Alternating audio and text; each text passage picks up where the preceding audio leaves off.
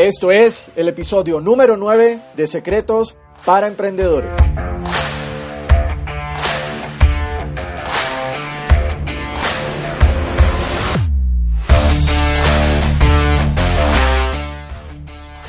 Bienvenidos a Secretos para Emprendedores. Mi nombre es Moisés León, emprendedor online.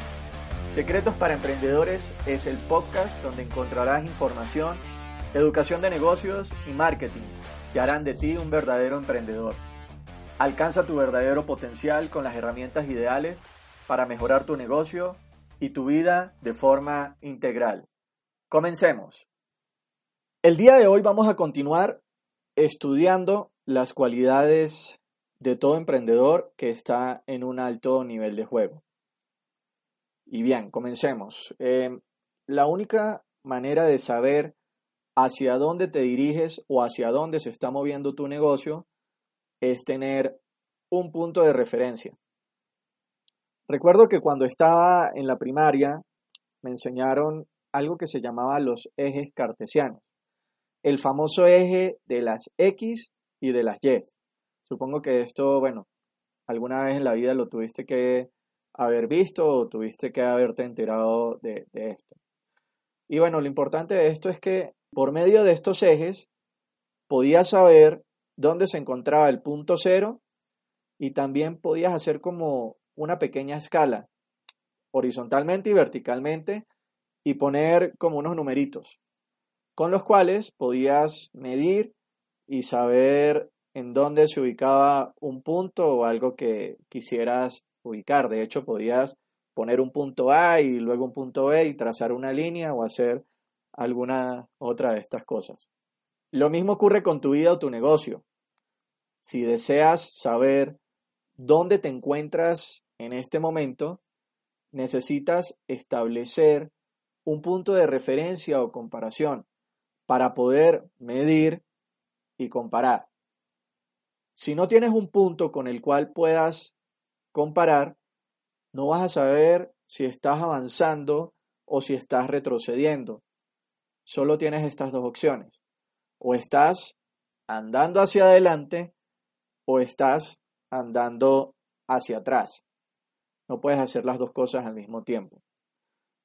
Es por esto que es importante que establezcas ese marco o punto de referencia. Una vez definas esto, lo siguiente que tienes que hacer es definir ese punto B hacia dónde te quieres mover siempre tiene que haber un umbral. Cuando digo un umbral, quiero decir como, como un espacio entre tu punto de referencia y tu punto B para que de esta manera siempre tengas una motivación o una meta para seguir adelante. Pongamos un ejemplo sencillo. En el mes A vendiste 100 unidades de un producto. Al tener esto definido como base, podrás establecer tus metas para tu mes B. Y supongamos que para el mes B tu meta será vender 110 unidades. Esto sería lo equivalente a aumentar tus ventas en un 10%. Y al llegar el mes B y finalizarlo, tendrás un punto de referencia para saber si tu desempeño estuvo por debajo, estuvo igual o estuvo por encima de ese mes A. La idea es que siempre vayas a más y puedas superar estos objetivos que plantees. Este pequeño ejemplo que te acabo de mostrar es lo que se llaman indicadores de desempeños o en inglés a esto se le llaman KPIs o KPIs, Key Performance Indicators, ¿ok? Así en inglés. Y estos los puedes aplicar en las diferentes áreas de tu vida. Te voy a dar más ejemplos para que los puedas visualizar. Si estás haciendo ejercicio, podrías medir cuánto peso levantaste en tu último mes versus tu mes actual. O podrías también medir cuántos minutos corriste en el mes anterior en promedio versus tu mes actual en promedio. También podrías medir cuántos abdominales hiciste la semana pasada versus el número de abdominales que estás haciendo actualmente. De esta manera siempre tendrás un punto de referencia sobre el cual medir los resultados. Si los resultados que estás obteniendo actualmente superan lo que estableciste, pues genial, lo estás logrando. Si no alcanzaste lograr esos objetivos, lo que tienes que hacer es revisar y evaluar qué fue lo que no hiciste o lo que no funcionó y volver a ajustarlo. Al hacer esto, lo que tienes que hacer es construir un histórico para que vayas viendo tu desempeño y vayas viendo tus tendencias. Como pudiste escuchar anteriormente, estas comparaciones las puedes hacer año a año, mes a mes, semana a semana, día a día, hora a hora, el, el, periodo lo estableces tú. Lo importante es que los periodos que establezcas sean iguales para que puedas tener una base igual sobre la cual puedas comparar. Los emprendedores de mayor éxito son personas que siempre revisan sus números, porque son personas obsesionadas con sus metas y sus objetivos. Tienen un deseo ardiente de alcanzar sus metas y sus objetivos. Siempre andan midiendo sus resultados o lo que están logrando, porque todo lo que se puede medir se puede mejorar. Todo lo que se puede medir se puede gestionar. Todo lo que tú puedas medir lo vas a poder ajustar. Las personas de éxito, al tomar decisiones, las toman por medios de, de, los datos, no sobre las opiniones, porque las opiniones, en cierto sentido, pueden sesgar la toma de decisiones. Y al tomar decisiones con base a opiniones, no vas a obtener una base sólida y corres el riesgo de cometer errores. No estoy diciendo que al seguir los datos no cometerás errores al tomar decisiones. Estoy diciendo que por lo menos si vas a cometer errores, lo hagas de forma calculada. Así lo hacen las personas de mayor éxito. Y por eso han conseguido crecer y conseguir los resultados que han obtenido.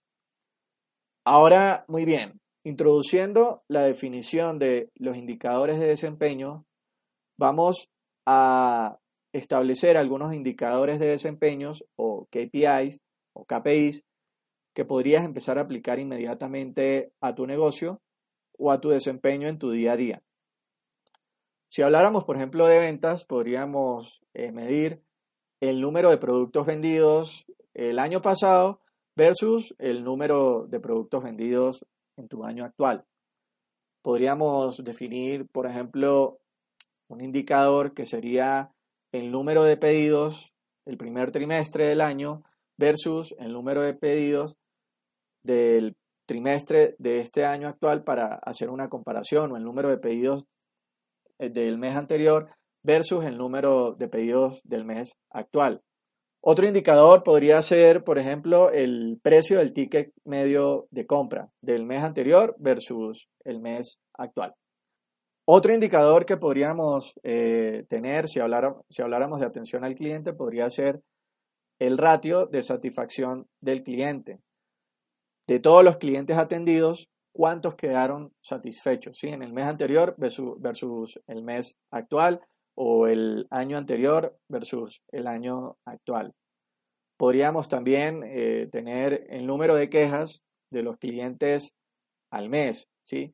Eh, podríamos establecer el mes anterior versus el mes actual y ver si el número de quejas ha disminuido o ha aumentado y podríamos tomar eh, acciones para ajustar eso.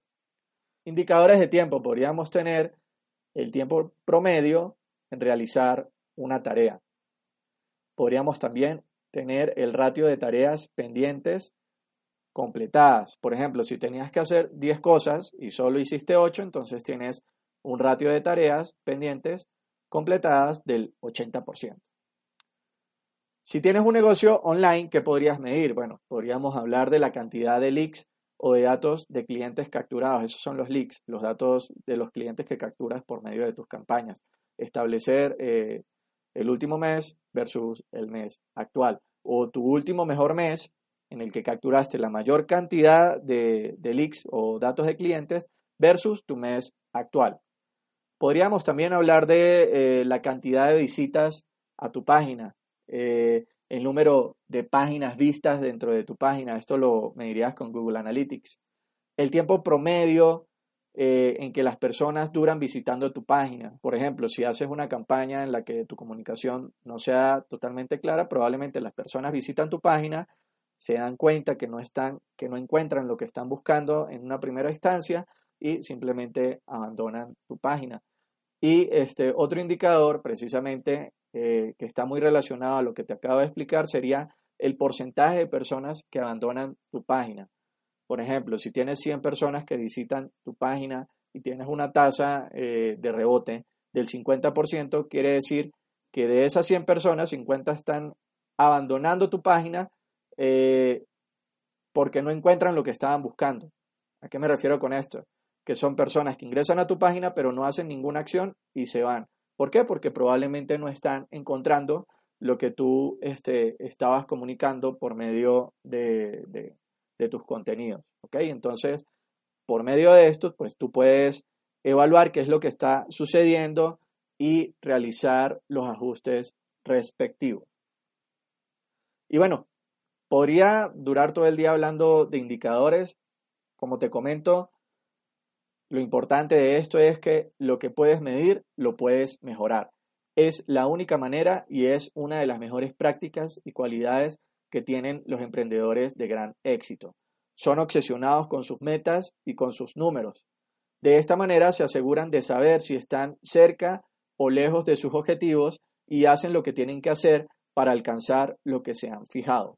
Si tú en este momento no estás aplicando este concepto de los eh, indicadores de desempeño, te invito a que establezcas cuáles indicadores son importantes para ti y tu negocio y empieces a cuantificar las cosas. Empieza a medir y a, a llevar un registro histórico para que tengas claro hacia dónde te estás moviendo. La idea es que siempre vayas mejorando, que vayas escalando y que vayas avanzando a un siguiente nivel de forma gradual y que vayas generando un histórico para que veas cómo están evolucionando las cosas en tu vida o en tus negocios. Y bueno, muy bien, con esto eh, llegamos al final del capítulo de hoy. Como te comenté en los siguientes episodios, vamos a seguir revisando esas cualidades que tiene todo emprendedor que está en un alto nivel de juego. Con esto llegamos al final. Espero que hayas disfrutado de este programa. Comparte este podcast con otros y permíteme saber cómo puedo hacer mejor este programa para ti.